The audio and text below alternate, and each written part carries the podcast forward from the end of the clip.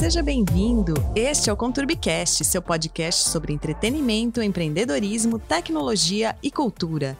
Eu sou Nick Ramalho, jornalista e editora-chefe do Conturbi Trends, nosso portal de conteúdo. Fala pessoal, tudo bem? Mais um Peju. Hoje trouxe convidado o Márcio Arruda, consultor financeiro e CFO, Chief Financial Officer da agência Santa Clara e Fabra Quinteiro, hoje atendendo agências, produtoras e grandes corporações e alguns bancos, ensinando pessoas como eu a melhorarem seu escopo financeiro tanto no âmbito corporativo quanto pessoal, através da Neo Negócios Soluções, onde é sócio desde 2005. Ele também é mestre em controladoria pelo Mackenzie, MBA em gestão de negócios internacionais pela FGV, além de ter estudado empreendedorismo no Babson College em Boston, nos Estados Unidos. Está finalizando um livro sobre gestão de de Finanças, junto com a APRO, Associação Brasileira de Produção de Obras Audiovisuais, e o Sebrae, que sairá até o final do ano. Hoje vamos falar sobre a área financeira de agências de marketing e comunicação. Tudo bem, Márcio? Tudo jóia, Douglas. Obrigado aí pelo convite e pela oportunidade de estar aqui e trocar umas ideias. É isso aí, a gente está distante aqui, né, por conta da pandemia, mas a gente tem reuniões semanais e a cada reunião eu aprendo muito com o Márcio. Eu falei, Márcio, vamos trocar ideia aqui no podcast. Eu acho que pela sua bagagem, assim, o que eu aprendi com você, eu acho que dá para a gente espalhar para o mundo também. E o foco hoje vai,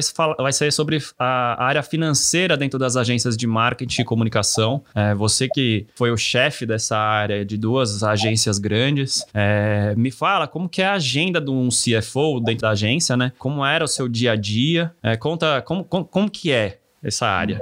Veja só, né, é uma área que passou por transformações na medida em que os negócios também no mercado de comunicação como um todo passou por diversos momentos de transformação, né? Mas é, inicialmente o CFO era aquele cara que era, que era assim olhado sempre com um pouco de receio, né? Não vamos falar, senão o cara vai cortar é a verba que estava prevista, ele vai cortar, porque isso, porque aquilo. Hoje em dia, o CFO, tanto nas agências de publicidade, produtora, como os negócios em, em geral, ele tem que ser visto e passou a ser visto, né? Principalmente pequenas e médias empresas que, que precisavam ter essa visão, porque as maiores sempre tiveram, né? É, como um parceiro de negócio. O cara vai junto no cliente, dependendo do que do que está sendo discutido, né? É, as agências entenderam que ter o diretor financeiro como um parceiro de negócio era muito mais salutar do que ter só aquele cara que ficava lá esperando saber quanto é que ia entrar de receita, se não entrasse a receita, onde é que ia cortar. Então, é, se tornou uma atividade que é, o próprio CFO tem uma agenda muito mais estratégica, né? Muito mais comercial até, dependendo do, do, modelo de agência, do que simplesmente um gestor de números. Ah, isso é demais, né? Não é só o setor de recebidos e pagáveis, né?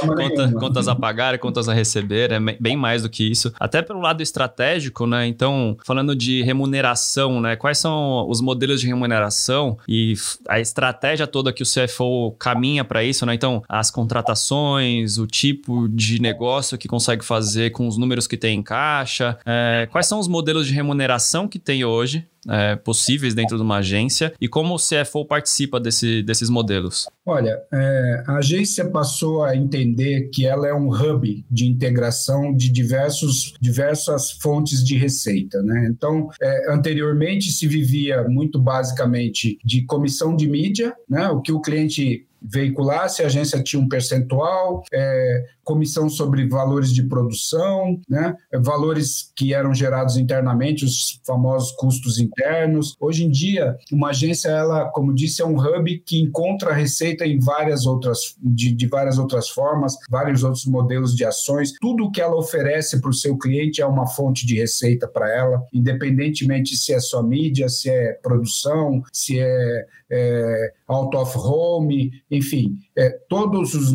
Se você olhar para dentro de uma agência, você sempre vai ver possibilidade de receita. Inclusive, isso me dá uma oportunidade de dizer que, é, numa das últimas empresas em que eu estava gerindo, né, foi, muito, foi muito salutar mostrar para os sócios o quanto a área financeira gerava receita. Pra, só para dar uma ideia de diversidade de receita. Né? Como é que a área financeira da agência gera receita? Ela gera receita quando ela negocia melhor as suas tarifas com o banco, quando ela negocia melhor o seu fluxo de caixa, o seu ciclo de caixa, né? pagar somente depois que receber, né? nunca pagar antes de receber ou quase nunca. Né? Então, assim. Só um é... parênteses, então, só, que que é, qual que é a diferença do ciclo de caixa para o fluxo de caixa, para quem está ouvindo aqui, que é uma coisa que, por um pequeno empreendedor, funciona, para o médio, para o grande, que às vezes a gente, por, por maior que você seja, você não sabe a diferença de um para o outro e é crucial saber a diferença de um para o outro desde o pequeno comerciante, qualquer que seja a atividade, aí sem nenhum tom pejorativo, vou dar um exemplo, mas né, sem nenhum tom pejorativo, desde o pipoqueiro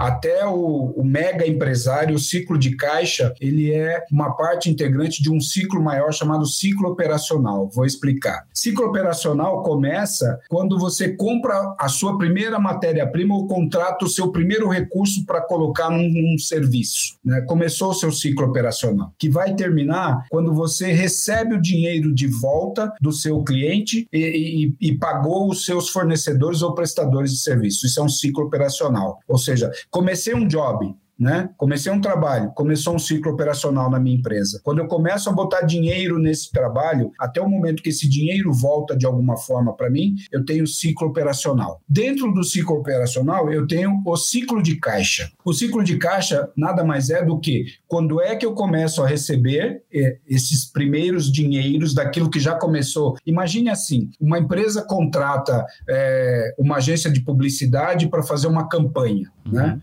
Ela está pagando o salário da equipe que vai atender esta campanha desde o momento zero, até mesmo para ir lá nessa reunião de briefing, ela já está tendo custo. Começou o ciclo operacional dessa campanha para a agência ou para a produtora, para qualquer outra empresa, né? mas vamos falar da agência. Começou o ciclo operacional. Quando vai encerrar esse ciclo operacional? Quando ela receber a nota fiscal que remunera a sua receita e ela repassa a parte dos terceiros que estão dentro desta campanha. Encerrou o ciclo operacional. Mas, no primeiro momento, dentro desse ciclo operacional, temos um ciclo de caixa, né? Que começa o quê? Quando vai vencer o salário desse profissional que foi lá na, na reunião de briefing? Ah, vai vencer no dia 30. Nós estamos no dia 15. O ciclo de caixa começou no dia 30, porque ela já teve o desembolso do salário indiretamente, já tem horas alocadas naquele projeto. Uhum. Então começou o ciclo de caixa, entende? Então, é, o que é que acontece nisso? Quanto é que eu vou desembolsar antes de que as notas comecem a entrar no meu caixa? Este é um ciclo de caixa. O que acontece é que a agência tem despesas naturais dela, fixas, né, que são salários e benefícios e, e as instalações, enfim, overhead, né? Overhead são aquelas despesas que você não consegue alocar diretamente num, num, num projeto, né? Mas eles, elas existem. Você acende a luz todo dia e trabalha um pedaço dessa luz para alguém diretamente e o resto ela está à disposição também, mas não está diretamente alocada num, num projeto. Isso é overhead. É, então começou o ciclo de caixa. Quando vai terminar o ciclo de caixa? Quando ela começa a receber. Então, este gap entre quando começou o trabalho e termina o, o, o recebimento é o ciclo de caixa. O que acontece, né? É manter isto bem acertado, em que todos entendam que só posso pagar para um terceiro quando eu receber o dinheiro referente a este terceiro, é que é o a chave do negócio. Porque se eu pagar antes, eu estou pagando do meu. Eu estou tornando o meu ciclo de caixa negativo. Eu acho que não tem muito como ser mais claro que isso. Espero que tenha sido. Sim, sim, foi super claro. E você tocou num assunto interessante, falando de overhead. Acho que a gente vai sair um pouquinho, a gente tinha planejado de pauta aqui, mas acho interessante nesse mundo pandêmico agora, tá no meio da pandemia,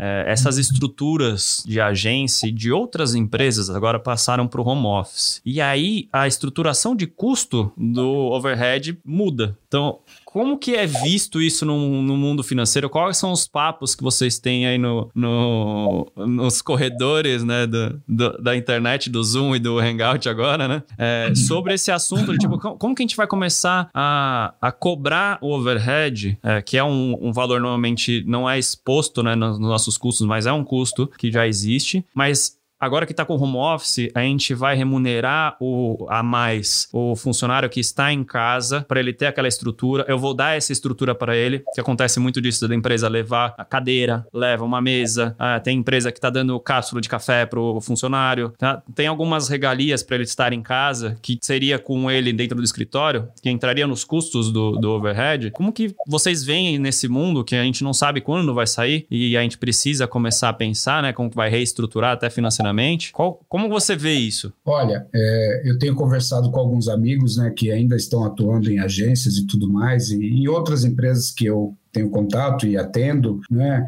É, de fato, o mundo vai ter que olhar para tudo de uma forma diferente, né? Com relação ao overhead, ele vai mudar de valor, certamente, mas ele vai existir, seja na instalação física da agência que já está lá, ou da, da empresa, né? Vamos falar por empresa, porque nem todos os nossos ouvintes são só da, da área de agência, né? É, o overhead vai estar lá na, na, na empresa, né? No, no, na organização, mas ele também se transfere para casa das pessoas que estão trabalhando em home office. Né? Este custo ele vai ser incorporado ao overhead anterior. Num primeiro momento, o que eu entendo é que a tendência não é de diminuição, de aumento até dessa, dessa linha de custos né, invisíveis. Porque, de fato, como você disse, você tem que dar a mínima condição para o cara, é, para o funcionário, para o é, empregado é, atuar de onde, é que, de, de onde quer que ele esteja na melhor condição possível, com uma cadeira confortável, com um equipamento de informática que possa permitir que ele se conecte na empresa. Né? Então, é, isso tudo vai, vai ser incorporado no, nos custos. Agora, como repassar isso? Entra um segundo, um segundo fator muito importante. Como é que nós vamos fazer? Entra um segundo fator aí nas relações é, inter organizações, né? entre cliente prestador de serviço, entre empresa e empregados, todos vamos ter que desenvolver ainda mais o sentido de empatia. Se não nos colocarmos no lugar do outro e simplesmente dizer assim, por exemplo, como não é impossível, e nós vamos chegar lá é, daqui a pouco, naturalmente, talvez nessa, nesse ponto, mas eu não posso entender que esse é um problema só do outro. Ele é um problema meu também, na medida em que eu quero qualidade para as entregas que eu contratei. Né? Então eu preciso ter empatia. Na hora de falar de custos neste momento, a empatia vai ter que ser desenvolvida como nunca, para que, os, que as empresas continuem com as suas relações salutares de, de operações, de projetos, enfim, que possam conseguir o sucesso que esperam numa relação de parceria. Perfeito. Concordo muito com você. A empatia é muito importante e na verdade, assim, a gente vê no mundo capitalista, você vê pelo contrário às vezes, né? Uma crise dessa, as pessoas até aproveitam para tirar proveito da situação, às vezes estão bem de caixa e tudo mais. Falam, cara,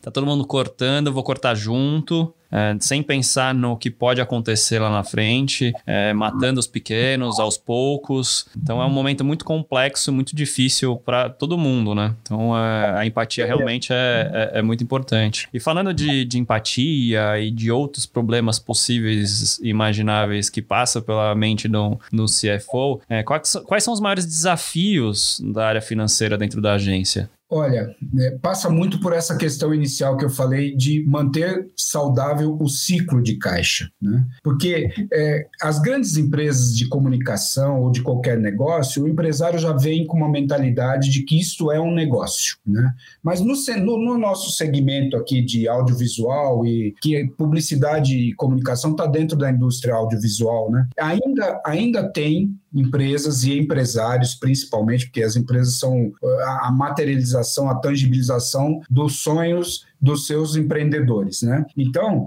ainda tem gente que faz as coisas com o amor à frente da razão, né? Então, eu entrego um trabalho que vai me remunerar 10 e gasto 30, porque eu estou fazendo aquilo que o meu sonho de entrega está fazendo, disse que eu deveria fazer, né? Então, o maior, o maior desafio para um CFO na área de audiovisual né, passa pela questão de é, proteger, às vezes, esse é um outro termo que eu sempre usei né, nas minhas reuniões de board, proteger o acionista, às vezes, dele mesmo. Proteger ele mesmo é exatamente isso, sabe? É, é dizer para ele, cara, não dá para gastar 30 para entregar algo que vai nos remunerar em 10, sabe? Esse, esse é o grande desafio. E como, é, como fazer isso de uma forma que você consiga ser convidado para os happy hours, que você possa ser convidado para os almoços, que você possa pelo menos fazer uma homenagem num velório até, entendeu? É que é o fator chave. Bem complicado, né? Fora, fora os é. egos, né, que você passa pelo meio do caminho. É, pois é. Então, assim, às vezes dizer não sorrindo, né? E fazer com que ele, num primeiro momento, por mais é, chateado que fique, possa refletir depois e vir, vir, a te dizer, cara, valeu mesmo por aquilo. Eu posso dar um exemplo muito claro disso, né? Sem dar nomes de empresas, mas eu assumi uma empresa. É, que depois culminou num M&A muito, muito é, positivo, né? Que no primeiro mês, primeiros três meses que eu estava lá, ninguém nem olhava para mim. Eu passava nos corredores assim, as pessoas estavam tomando um cafezinho, ah, legal, falo com você mais tarde e dissipava, sabe? Parece que chegou.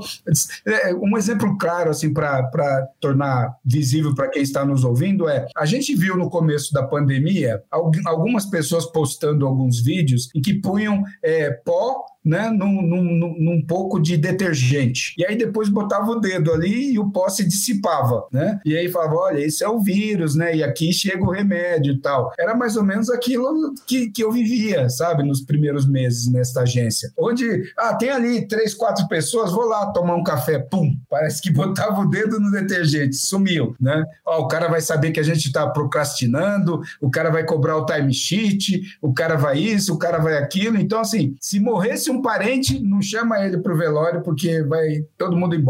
Aí você falou de, de M&A aí, né? Que é um processo árduo, né? Porque você vai fazer uma auditoria interna para depois até passar para uma outra auditoria. É, fazer o M&A, que é o Merge in Acquisition, né? Então, é a fusão o e aquisição.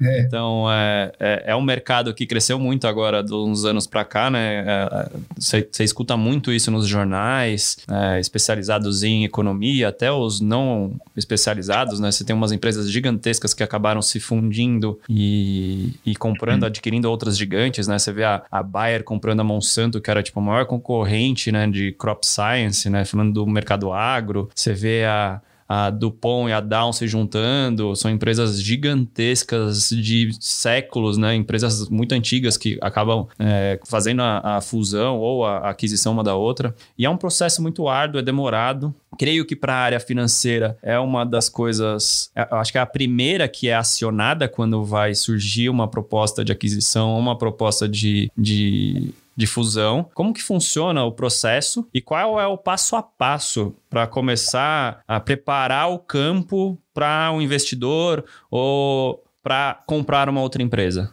Olha, o processo começa com a vontade do empreendedor em internacionalizar o seu negócio quando ele busca uma parceria internacional ou é, aumentar. É importante a gente dizer que é uma regra básica né, de, de, de até de mercadologia, de marketing, né? Você cresce por meio de aumento de fatia de mercado ou você cresce comprando ou se juntando a alguém, né? Aí entram as fusões e aquisições. Você ganha amplitude mais rápida ou menos rápida, dependendo da escolha que você faz. Fusão e aquisição é uma modalidade de crescimento acelerada, como a gente pode dizer, né? É, você hoje tem um tamanho, amanhã passa a ter 10 vezes esse tamanho se você se juntar com alguém que é 10 vezes maior que você, né? Então, começa pelo sonho e pelo plano de negócios, né? Porque o plano de negócios tangibiliza o sonho do empreendedor. Ele sonha primeiro, ele tem uma aspiração, né? E aí ele passa para o papel no seu plano de negócio, eu vou montar uma empresa que depois de X tempo eu vou me juntar com alguém ou eu vou comprar alguém e vou me tornar maior.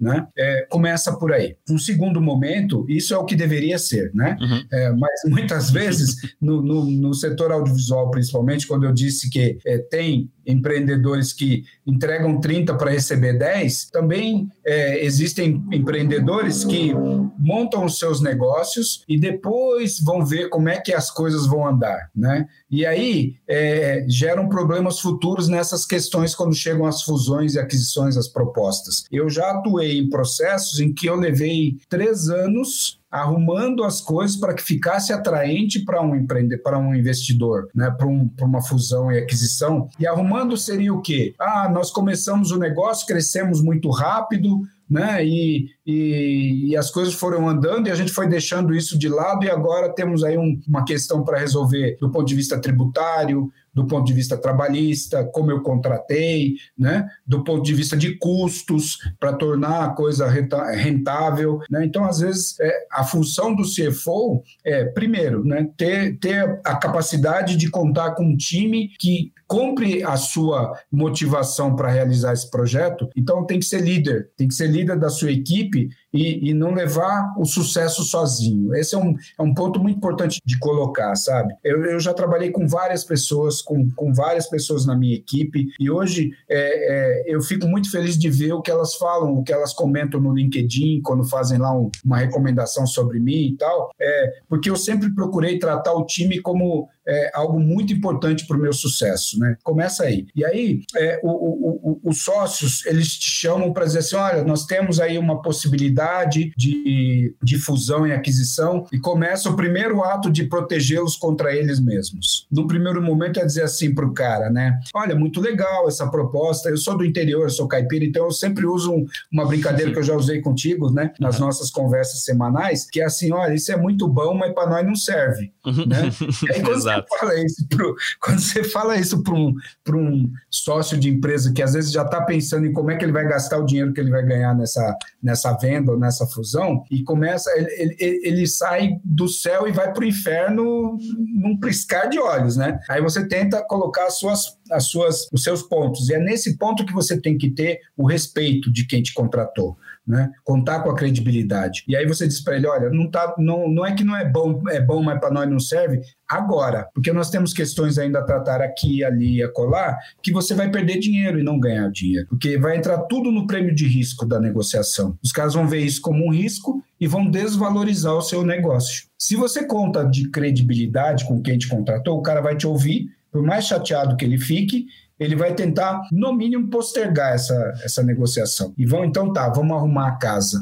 Né? Eu digo sempre que uma proposta de fusão e aquisição é um ótimo momento para o diretor financeiro fazer tudo aquilo que ele queria fazer antes e que estavam sempre postergando porque achavam que não tinha dinheiro, sabe? Quando pinta um namorado ou uma namorada ou um, um parceiro bonito que chama atenção, o cara fica aberto, porque quando a gente ama, a gente fica mole. Né? Então tá bom, vai, contrata lá aquele RP que você queria contratar, vai melhorar as informações? Vai. Então contrata. Ah, tá bom, então tá, faz aquela reforma que você achava que precisava fazer para dar mais amplitude de espaço para a gente montar um determinado, uma determinada é, área nova que precisa ter para uma controladoria, por exemplo, né? Que eu sou do tempo que o financeiro nas agências, principalmente, é, se o prédio tinha 18 andares, e um subsolo, o subsolo era o andar do financeiro, entendeu? Porque o resto tinha que ficar para mostrar, para sabe, para mostrar para os clientes, para gerar negócios, como eles falavam, porque eles não conseguiam ver que a área financeira gera negócios, gera receitas. Né? Então começa por aí, os caras te chamam e você começa a avaliar o seu primeiro, o momento atual da empresa do ponto de vista é, é, tributário, financeiro, jurídico e bota em prática o processo de ou dou um passo atrás ou vamos em frente. Maravilha, muito, muito bom, né? É um processo árduo, realmente é demorado. As pessoas acham que é da noite pro dia. Normalmente é pelo menos uns seis meses aí de preparo, um namoro, aquela paquera, para daí realmente pegar a aliança e falar, vamos nessa. Ou se não, é. vem cá, vou te comprar, você é meu agora, my precious. Também falando é. de, de, anel, falando aí, referência do Senhor dos Anéis. E falando agora de, de modelo de investimento, né? A gente falou de é, M&A, é, tem, um, tem alguns. Como que a, a, as agências, principalmente, esse mercado da comunicação, é, tu fala do preparo, o preparo para o MA é praticamente o mesmo preparo que você vai precisar para trazer um investimento de fora. E quais são os modelos de investimento possíveis? É, eu posso até pedir um empréstimo no banco, eu tenho que estar preparado, ou eu posso pedir um private equity ou um fundo. É, quais são os, os possíveis é, investimentos que eu posso trazer para dentro da minha empresa? Então, é, só, só um parênteses antes de começar essa resposta. E terminando o anterior, você falou tá. em seis meses. O último M&A que eu conduzi, só a fase, porque tem uma fase que tem um nome em inglês chamado due diligence, que é Sim. é uma auditoria. Né? O comprador manda lá uma empresa de auditoria para validar aquilo que você disse que estava bom na sua empresa. Né? Então não, é, não basta você dizer que é, que é, ah, eu faturo tanto, eu tenho, não tenho risco. Não, o cara quer ver, então ele manda lá um grupo de auditoria, né? E essa questão, esse due diligence, ele começa, e voltando, né, em todos os negócios, era comum no comércio o cara falar assim, vou passar o meu negócio. O cara que ia comprar ficava lá três meses olhando para ver se o modelo se confirmava, que o movimento era aquele, né, que não tinha problemas e tal, aí depois comprava. Então já começava, o due diligence já começava lá atrás nos modelos de negócios antigos. Então demorou um ano essa fase de due diligence, para depois se bater o martelo né? com muita calma, do diligência jurídico, tributário, trabalhista, eh, financeiro, né? um ano. Mas voltando então para a sua questão. Como eu disse, fusão e aquisição, principalmente no audiovisual, né? É, ela ocorre mais por eu quero me tornar grande rápido e ganhar fatia de mercado, trazer clientes, né? Isso é, via de regra é esse modelo de negócio. Um grande vem e compra um menor, ou dois de mesmo tamanho se juntam e formam um grande. Né? Então, é, esse é um primeiro modelo muito comum. Né? Eu tenho clientes bons, você tem clientes bons, minha operação não está muito boa no geral, né? então vamos juntar a carteira de cliente e cada um fica com seus problemas né? para resolver dos recursos que virão dessa nova empresa, né? da eficiência que nós vamos ganhar nessa nova empresa. Isso é uma fusão. Né? Então, é, é, eu. É, tem um nome joint venture aí, né? Eu vou me juntar com alguém só naquilo que é bom. É, esse é um primeiro momento. Mas há ainda é, outros, outros investidores que gostam de diversificar a sua carteira de investimento. Então, o cara tem uma empresa de audiovisual, mas ele pode estar num pet shop, por exemplo, né? Ele pode ter negócios num pet shop, porque ele gosta desse modelo de negócio e ele vai trazer o dinheiro, ele, investidor, vai buscar esse dinheiro de diversas formas. Ou ele é rico e não precisa de ninguém, tem recursos próprios, vai usar os seus próprios recursos. Se ele não, não é rico, ele vai buscar um, um, um banco, um agente financeiro para viabilizar esse investimento, ou ele vai buscar um fundo de investimento. Tem empresas de comunicação que são de propriedade de fundo de investimento. Né? Tem lá os seus é, fundadores, porque é muito importante falar que ninguém compra 100% de tudo, porque se principalmente se é para investir, porque ele não tem o conhecimento. Então ele tem que deixar lá o empreendedor que tem o conhecimento. Ele tem que deixar esse cara preso a ele, porque ele é a garantia de que esse negócio vai prosperar. Né? Então tem um fundo de investimento que pode entrar com capital e dizer assim: olha, meu negócio é ganhar na rentabilização de empresas. Você hoje está com uma, uma margem de lucro líquida que é o que sobra no final do dia, né? No final do dia, é o que sobra no bolso do acionista é a margem de lucro líquida, depois de impostos e despesas e custos e tudo mais. É, Hoje eu estou vendo que você tem é, 12% de margem líquida.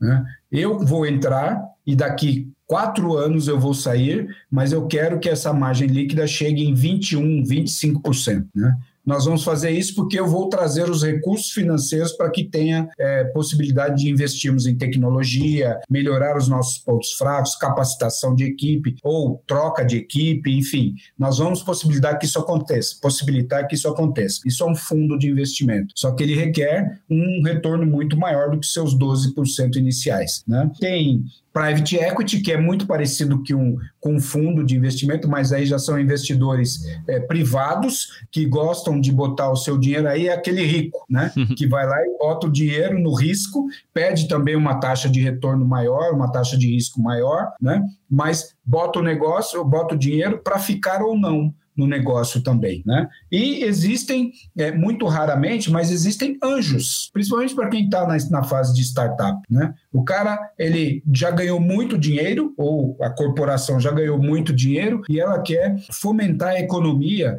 por meio de patrocínio de novos negócios, por isso anjo. Né? Eu vou lá, vou ensinar a gestão, vou aplicar o modelo de gestão, vou botar o dinheiro, mas a ideia é sua, você é quem vai fazer o negócio proliferar e tudo mais. É muito parecido com o que a gente vê né, num programa de televisão chamado Shark Tank. Shark Tank. Né? É. E, e, tem falando... um outro programa chamado O Sócio. Sim, né? o sócio é muito que... bom, é muito bom. Então, isso é um anjo, né? Eu vou lá e eu fico ou não no negócio Agora, depois de um tempo. Falando de anjo, eu fiquei com uma dúvida, né? Porque a gente tem um outro modelo também que é o VC, né? Que é o Venture Capital. Sim. Como você diferencia o investidor anjo de um VC, de um Venture Capital?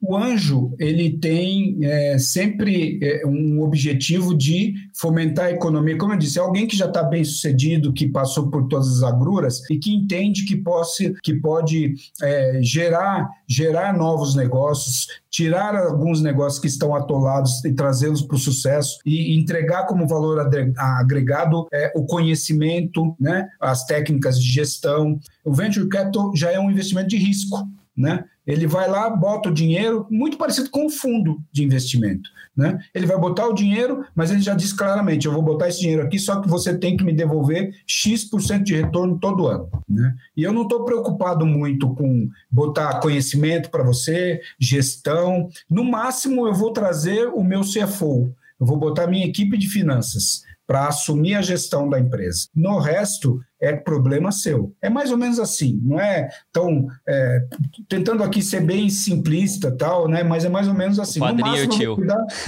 é a diferença do padrinho e o tio. Meu, tio rico. Do meu interesse. É. é. o tio rico e o padrinho. O padrinho te, e... te apadrinha, vai lá, te ajuda no dia a dia. O tio rico dá o dinheiro para você e quer só o retorno. Exatamente. No máximo vai ficar olhando o dinheiro entrar e vendo como é que está sendo usado, né? Então, é, é, eu entendo ser essas as diferenças básicas. Um entrega valor agregado legado e deixa um legado. O outro entrega recursos e quer o retorno. É mais ou menos isso. Bom, pessoal, o bate-papo está muito bom, mas o Márcio e o Doug vão continuar conversando amanhã. Não perca! Gostou do nosso bate-papo? Então ouça esse e outros episódios no Spotify, na Apple Podcasts, no Deezer, no SoundCloud, no Stitcher ou em outra plataforma de sua preferência. Inscreva-se lá e deixe seus comentários, pois acreditamos que essa conexão vai fazer do ConturbiCast seu companheiro diário inseparável. E aproveite para seguir a gente no Instagram, @conturbi_.